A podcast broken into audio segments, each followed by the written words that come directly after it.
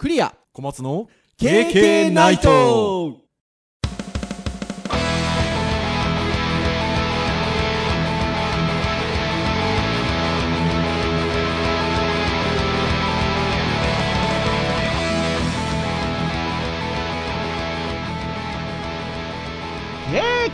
ナイト。はいということで第213回兄さん？の配信となります。お届けをいたしますのはクリアと。はい小松です。どうぞよろしくお願いいたします。はいよろしくお願いします。はいということで皆さん聞いていただいたらわかると思いますが小松先生の声もバリバリですね。バッチリ戻ってまいりまして はい1週間の時間が経ったのをね思い知らされる感じでございますけれども。あの後は収録の後は比較的すぐ声は調子は戻られたんですか？そうですね。あの授業に影響出るかもなと思ってる間に、まあなかなか授業が 今回はなかったので。そうなんですよね。はい。そんなにこう喋らずに済む時間が取れたということで。そうですね。もしね授業あったらもうちょっとあの伸びてたかもしれないですね。そうですよね。あの前回の配信ではプロなんで直しますって言っておりましたけれども そして私が週に2回日帰りをするということで、まあ、土曜日に授業が私たちゼミがありますので、えーその土曜日に向けて、えー小松先生はプロなんで直しますと。そして、えー私は飛行機が飛ぶのかっていう話をしておりましたが、えー飛ばなかったと。いうことでございますよ。さすがにね。いやー、まさにあの先週の土曜日っていうのが、えっと、10月12日でございましたが、え台風が、19号が関東直撃ということで、まあなかなかでかかったですけど、まあ、雨雨の台風でしたね。いや、でかかった、あのー。天気図とびっくりするぐらいでしたよね、あのー15号がね、千葉にちょっと大きな影響をもたらしましたが、大きさで言うと、あれの2倍どころか3倍ぐらいの感じで、うん。大きな感じでしたもんね。そうですね。まうんあでもなんかうち的な被害的には15号の時の方がなんか大きかったですけどね。はーい。もうあの、なんて言うんでしょうね、十分に備えたじゃないですか。その、まあ、国もそうだし、発信の仕方だったりとか、まあ、個々、個々もそうですし、まあ、警戒レベル5っていうのがもうね、避難勧告などを待たずに、あの自身と大切な人の命を優先にっていううんうん言い方をしていたので、それぞれ皆さんの備えと言いましょうか、うん。心持ちと言いましょうか、まあ、あったからっていうところもあると思うんですよね。そうですね。うーん、変な話、そのそれぞれが例えばちょっと物が飛びそうなものを家にこう、ね、入れておくだけでも、それが風で飛ぶか飛ばないかで被害違うじゃないですか。死者も出てますし、うん。結構な人数、えっと、行方不明の方もいらっしゃったりとかしているので、っていうのはありますが、その前回同じぐらいの規模の台風がもう何十年前ですか、あの1200人ぐらいの被害があったものと同規模であろうと言われたところに対してっていうことで言うと、それぞれのね、備えがあったりっていうことも大きかったんじゃないのかなとね、そうですね。思いますけどね。うん。1階の人とかねリスクがある人はやっぱね結構避難してましたからね、ん。ね私は福岡でで福岡はちょっと風が強い感じかなっていうのは影響はあったんですけど、まあ、当然雨などはなくですね、えーというところでしたのでただただテレビなんかもね一部のチャンネルを除いてあの特別放送で台風の番組やってましたのでみんな大丈夫かなというのでうん拝見をしてたんですけどね。うんまあ、ちょっとね今回いろいろとこう川がね決壊して冠水したりとか、うんね、1回も水浸しになってしまって非常に大変な状況になっているところもはい。あるんですけど、まあ、でも逆にそのそれをもっとねそういったことが起きてたかもしれないっていうのは割とこう、うんダム関係の記事がうん。結構ね出ててその治水と呼ばれるものがね割とやっぱ発達してるっていうのがうん。まあ割と今回はそれがそれがもしなかったらもっと決壊したかもしれんな、はい結構ね結構怖い感じですよねいや、本当そうですね。日本に関してはね、まあ、台風も、まあまあ来ますし、地震もそうで、千葉なんかね、台風が来てる最中に地震まで来たじゃないですか。そうですね来ましたね。あとは市原市かなんかが、その台風の前に台風、竜巻？かなんかも起こってて、まあね、ちょっともう自然を相手にはどうしようもないので、変な話ね、いわゆる救助の専門の先生とかも私ども知り合いとかにもいたりしますけど、もうその、そもそもその場を離れるっていうか、逃げるっていう選択肢もね、あるよっていうところで、台風だと風っていうこともあるので、こう家にじっとして備えるってこともあるんですけど、隕石が落ちてくるってなればですよ、大体この辺りに落ちるんじゃなかろうかっていう、例えば予報がなされたとしたら、まあ逃げますもんね、もうね。隕石はどうしようもないですからねねもっていうことで言うと、台風もね、そのじっと家にいるのと、その場を離れてちょっと風の来ない地域まで、なんならちょっともうちょっと行っちゃうっていうことで言うと、家に風が当たる状況自体は同じですからね。うん、そうですね。んだから、あのーそういう選択もあっても良かったのかなとも思いますしね。うん、なかなかその年配の方だとね、動きづらいとかね、うん。いろいろあるんでね、こんななかなか難しいですよね。そうですね。うん。週末土曜日だったっていうのは少し良かったのかもしれないですよね。ああ社会的な混乱はちょっと、ね少なかったかもしそれないですね。の無理していかないとみたいなところっていうのが少なか影響は少なかったのかなとかね、いろいろ思ったりはしますが、ちょっとね、普及が進めばなぁと被害が出てますからね、被害が出てるのは出てますので、あとあれでしたね、私ども散々言っているん00000ジャパン、かなり取り上げられてましたね。そうですね。結構ツイッターとかフェイスブックとかでもなんかチラチラ見ました見ましたよね。こういうこういったこう災害の時期に、えっと携帯電話の各社さんが、えっと無料で w i f i を開放するというところで、はい、回線開けちゃうっていうやつですけど、すごくツイートされていて、あのーだいぶ前に紹介してますよ。でなんなら、あの 周年の時にクイズで出して、再確認までしており、さらにさらに言うと、0が1個少ないとか0が多いとか、あのちょっと危ないのもあるので気をつけましょうというところまでうんお伝えをしておりますけれども、まあ、知っておいた方がいいですよね。ということで、まあ私ども、まあ当然なんですが、授業が休校になりましたので、まあどっかで歩行をしないといけないということで、そうですねはい。前を向いてと言いましょうか、良き方向にと言いましょうか、はい。進んでいけたらなというところでございますが、はいはい。まあ、そんな、えっ、と、まあ、台風の時なんですけど、結構皆さん、こう、SNS 等々でツイートなさったりとか、シェア、投稿されたりするじゃないですか。しますねこう、川の状況がこんな感じですとかね。こんな感じで雨風吹いてますよとかね、写真撮って、もしくは動画だったりとかで投稿されたりするわけなんですけど、場合によってはそういった投稿が、またいろんな形で弊害、弊害というんでしょうか、生むんじゃなかろうかみたいな記事が出ておりまして、今日その辺のお話をしようかなと思ってるんですよね。はいはい書いていくことでねはい。ということで、まあ、どんな記事かと言いますと、えっ、と、こちらは Yahoo ニュースさんの方で、まあ、いろんなあの、Yahoo ニュースさんってね、最近あの、ある程度の特定のライターさんが、いろんな記事を書いてくださったりしているんですよね。で、その中で、いわゆるあの、セキュリティのアナリストの方が書いてらっしゃる記事が、今収録を私たちがしている収録日の前日かな前日の投稿ということで、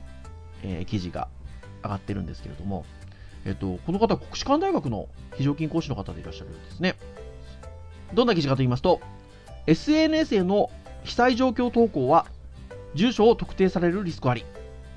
一人暮らしの女性等は特に注意をということでの記事でございます。これなかなかね、さっきのその Wi-Fi の例えば0が多いとか少ないっていうところで悪意を持ったアクセスをしてもらおうっていうような動きがあるから注意をっていうことなんですけど災害の時にこういうちょっと悪いことしちゃおうみたいなのってどうなんでしょうね？まあ災害の時に限らず災害終わった後でも、はい。その後で、ねえー見ていたらあこの人はここに住んでいるんだっていうのを後でまあ見ることはありますから。うーん。そう今日ウェブ会なんですけどターン的には。ちょっとこういうまあインターネットのまあよろしくないところっちゃよろしくないところではあるんですけど知っておくべきことでもあるじゃないですか。まあまあそうですね、うん。なので、まあ、これを機会にということでこういう記事を取り取り上げてみてもいいのかなということで今日はちょっとこの記事についてつらつらつらっとちょっと見ていきながらですね。えー改めてちょっと考えていこうかなと。KK2 人で。はい。思っとる次第でございます。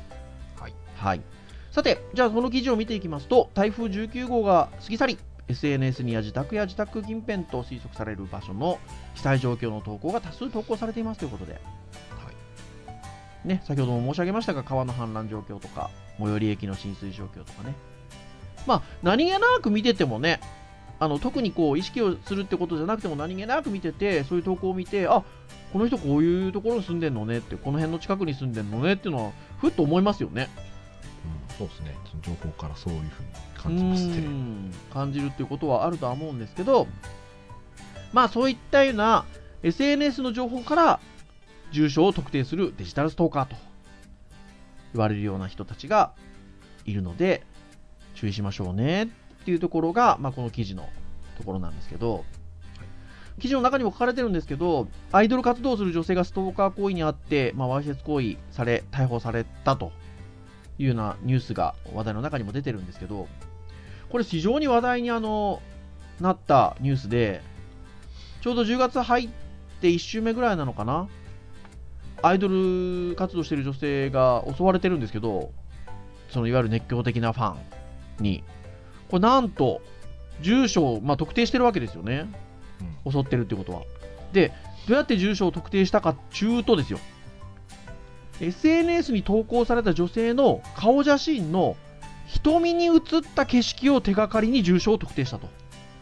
すごいですね 俺も。いやすごいけど、まあ、カメラの性能とかが良くなってるじゃないですか。でこれはまさにって感じですよねこれはねだって今までだったらぼやけて見えないものが繊細に映っちゃってるわけですから、ね、はーい。瞳に映ってたのがなんか駅だったみたいででそれを今度 Google のストリートビューですよ。同じような駅を探してそこから特定していったと。うん。でさらにすごいのがまあこのアイドルの方どうなんでしょうね。えっと自宅から何か配信とかなさってたんでしょうか。動画など SNS で配信した動画を見てカーテンの位置窓の光の差し方から女性の部屋の位置までを把握したと。すごいですね探偵の松尾ですねすごいですよね。だから、専門家の方はね、スマホのカメラの画質が、まあ、非常に精細になったと。まあ、SNS にが上げる画像は、位置情報が分かる写真を避けたり、画質をあえて落とすなどの対策が求められるでしょうと。はいいうことで、いうようなニュースがね、ちょうどあの、第1週目ぐらいに話題になったんですけど、ねえ。いやまあ本人もねまさかね写真で写って大丈夫だろうと思って、まあ、自分の目に反射してるものを手がかりにするとは思わないですからねまあそうですね。目にはでもまあ映るっちゃ映りますよね。変な話、その、フォトショップの授業なんかでね、あのえー例えば私はあの1年生向けの入学してイラストレーター、フォトショップの基礎授業とかやるわけですよ。はいそうすると、あの要は表現として、フォトショップで瞳に景色を映すみたいなことをやるわけですよ、教材で。はいそれって、なんて言うんでしょうね、表現としてのリアルさをより求めてそういうことをするわけじゃないですか。はい。まあでも逆に言えば、だから瞳にはその人が見てる絵が映るわけですよね。まあもうそういうことね。え、だから直接そのあの写真の中に写っていないとしても、実はそういったようなところに映っていると。いうことを考えると、まあ、なかなか本当難しい感じになってきたなと。いうふうに思うんですけど、えーまあ、小松先生がシェアしてくださった、まあ、今回あの、えー、と元にお話をしている Yahoo ニュースのこの記事にもですね、えーまあ、被災情報は多くの個人情報を提供するということで、まあね、瞳に映った映像から重症を特定するのは相当な執着心が必要だなと 書いてありますが、まあ、あの今回の台風の被災情報の場合はそこまで執着心のない人にも多くの情報を提供することになると。はい例えばということで、えー自宅から撮影した周辺映像、はいもしくは、えっと、最寄り駅等の周辺映像、あとは勤務先等の被災情報、あとは利用路線の運行状況。これも言いがちですよね。何々線止まっちゃってさ、みたいな。うんあとは自宅近辺のハザードマップの投稿。その2つでだいぶいけますね。ねえ。ということで、筆者も今回の震災で SNS を見ていたが、住所特定ができそうな投稿を多数見つけることができましたということで、いうようなところですけど。まあ、ありますね。いかがですか、その普段ですね、まあ、あの震災ということは、あのひこういったあの震災などは別として、はい。小松先生、そっか、でもそんなに、あんまりプライベートの投稿されてないですもんね。最近はめっきりしてないですね。そうですよね。まあ、路線の話はたまにしますけど、はーい。なんか、この辺ってやっぱ意識されてます？うーん、意識は多少はしてますけど、うん。僕はなんか、なんですかね、その特定されないようにするっていうか、もうそもそも僕、多分されるだろうなって思っちゃってるので、はいはいはいはい。だから一応、その、なんだろうな、測定、まあね、されたところで、僕の場合はね、そんなストーカーされるわけでもないので、うん。まあ、なんかあった場合に叩かれる材料にはなるだろうなと思うんですけど、うん。なんで、まあ、どちらかというと特定されないようにするっていうよりかは、まあ、特定された時にこう、ね、どういうつぶやきしてるかっていう方が大事だとはい思うはいはいはいはいはいはい。そうでもまあ最近あんまり言うことをあんまりたまに感じることを書くぐらいで、うんまあこういう情報に関することはあんまりはしないですようね。ん。私は、まあ、するじゃないですか。まあしますね。ね、するんですけど、その、どうなんでしょうね。その、過剰に意識はしないようにしてます。そのなんて言うんでしょうね。あのーまあ、子供がいたりとか、まあ、もちろん奥さんもいますし、っていうことがあるので、あのーなんでしょうね。あのこう、なんでしょう、こうさらけ出すような感じの投稿にはしないようには気をつけてるんですけど、うんここの辺のね。はいうん、まあ、ただ、その、じゃあって言って、えっと、そういうのを過剰になくしちゃうと、それはまた不自然は不自然なので、あの、っていう感じですかね。うんそうまあ変な話そのね小松先生は別にそのなんかねあの特定されるもんだと思ってるんでっていうところでおっしゃってましたけどあの先生っていう職業ほら場合によっては恨まれもするかもしれないじゃないですかまあね、私もありますね。ねそうそうそうだからまあいわゆる普通のお仕事をしてるよりはあるあり得るかもしれないのでそういうことで言うとっていうことは常に思ってますけどで例えば子供の写真なんかも、まあ、子供の写真の話なんかもあったりするじゃないですかそうですね。はいでまあそれこそちっちゃい時幼稚園ぐらいの時みたいなところはあのー割とそんなに意識あのなんていうんだなんていうんだろうな。極端にあのーこう隠すような感じの投稿はしてなかったんですけどやっぱあの小学校上がってくるとっていうのがあるのであの最近はそのはっきりした写真はもう上げないようにしてるんですけど。ああそうですね。はい。あの、ちょっともう顔で見切れてたりとか、あとは逆にあの、食べ物とかの写真の時は食べ物の方にフォーカスを当てて、ぼかすように、まあ一応、あの、するようにはして、目隠したりとかもあんま本当は好きじゃないんですよ。ああニコちゃんマークつけたりとか、ね、そう、なんか別に悪いことをしてるわけじゃないけど、みたいなとこあるじゃないですか。うん。だからまあ逆にこの間どうしてもちょっと娘が写ってる写真を投稿したかったので、うん。逆にあの娘の目をあの隠して、自分も隠したんですけど、はい、そうすると、まあ、あのネタになるでしょ、まあまあまあ、まあ。うん、なんでクリア先生の方まで隠してるんですかってコメントがやっぱり入ったので、うん。こういうユニットですって返したんですけど。まあ、てなことはやっぱりあって、で、まあ、ただ、その、特にね、あのこの記事のあれにもなってますけど、あの一人暮らしの女性とかね、やっぱそのあたりはちょっとね。で、じゃあそういったデジタルストーカーから身を守るにはということで、えーとはいえね、あの僕あのその過剰にそういう投稿をするなっていうのも違うなとは思ってるんですよ。だって不安な気持ちもあったりするじゃないですか。でそれを投稿することによって少し気持ちが楽になるんであればっていうのもありますし特にあの被災状況の場合はねあのその周りの人にこういうこの状況ですって伝えたい面もあるとは思うので、うんはい、あのなので、えーそういうこともあるとは思うんですよ。ということで言うと、まあ、あの身を守るためにできることっていうのがまたその後にこう上がっていて例えば、えっと、投稿時の公開範囲を友人のみに限定するとか、はいはいあとは地名や駅等の付加情報は必ずあのつけずに投稿する。うん。あとは位置情報はオフにした状態で投稿する。うん。そして、まあ、一定期間が過ぎれば例えば削除しちゃったりするとかね。はい。ということが、えっと、4つほどここに書かれてるんですけど、まあ、これはちょっと頭に置いといた方がいいですよね。ちなみに、小松先生、これどれ、どれ、これはやってて、これはやってなくてみたいなのってあります？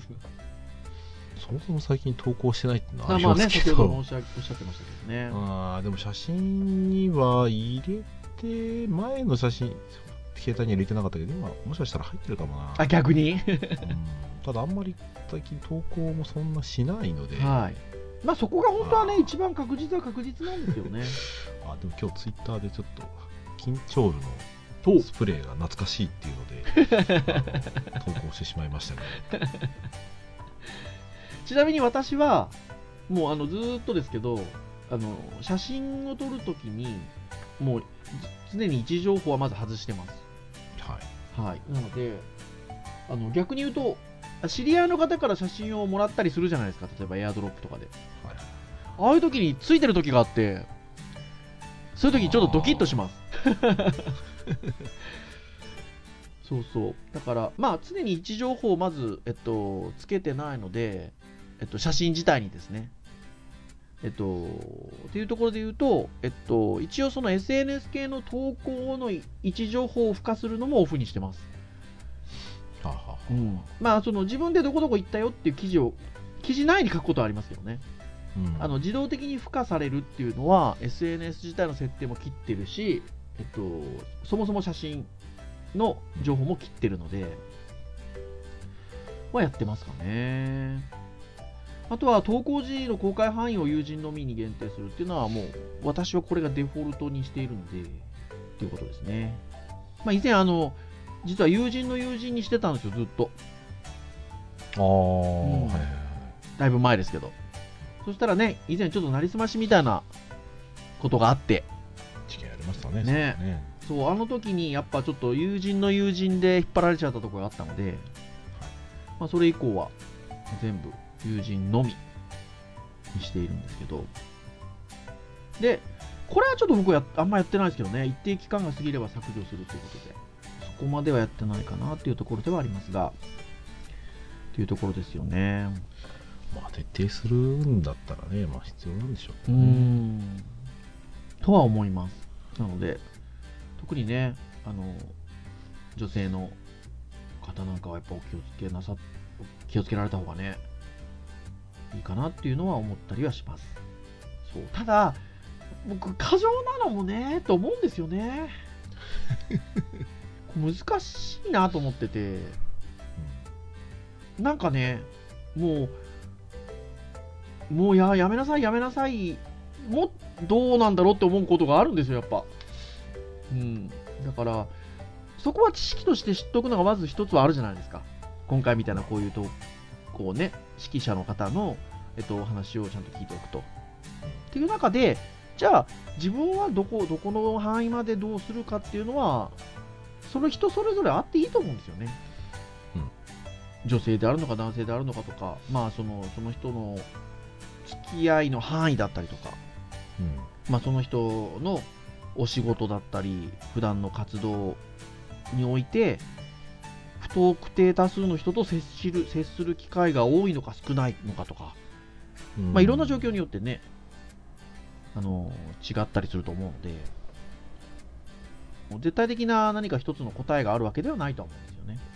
はい。うん、なので、まあ、こういう情報はでもしっかり知っておいた方がよくて、うんでそこに対して、えっと、じゃあ自分は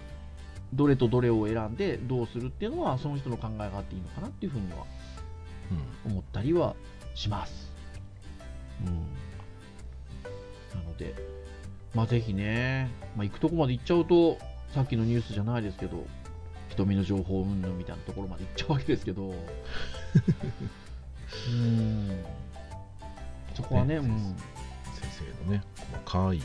行機の情報をちょっと聞いただけでね完璧にその今どこ飛んでるか当てちゃう人もいるわけですそうですよ。先生でね。ストーカーじゃないですよ。そう。あの飛行機に詳しい先生とか卒業生がいるわけですよね。そうするとねもうすぐ分かっちゃうわけですよ。もうねちょびっと出したらねもう挑戦かと思うぐらいな感じで考えていただきたりするそうそうそうそう。本当にそうですけれども。はい。まあいろいろそのバランスを持ってその、N、SNS を使うっていうこと自体は非常にあの楽しいことですし、うん。うん、なので何かそこのバランスをうまくとっていけるといいんじゃなかろうかと。いうところかなと思います。はい。はい。まあぜひ、あの、いろんなことをね、ちょっとこう、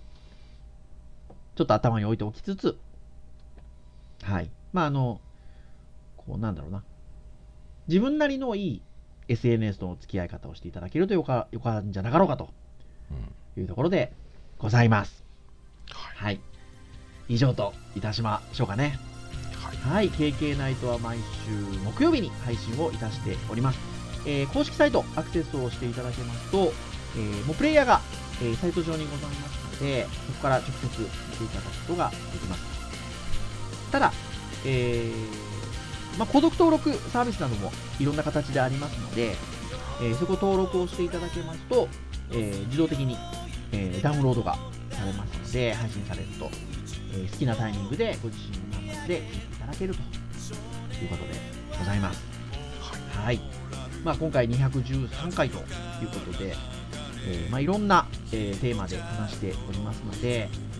ーぜひぜひあのご興味のあるものから、はい、あの聞いていただけると、提供喜びます。よと、はい、いう感じでございます。はい、それでは以上といたしましょうかね。お届けをいたしましたのはクリアと、はい。松でした。それでは次回214回の配信でお会いいたしましょう。さようなら。さようなら。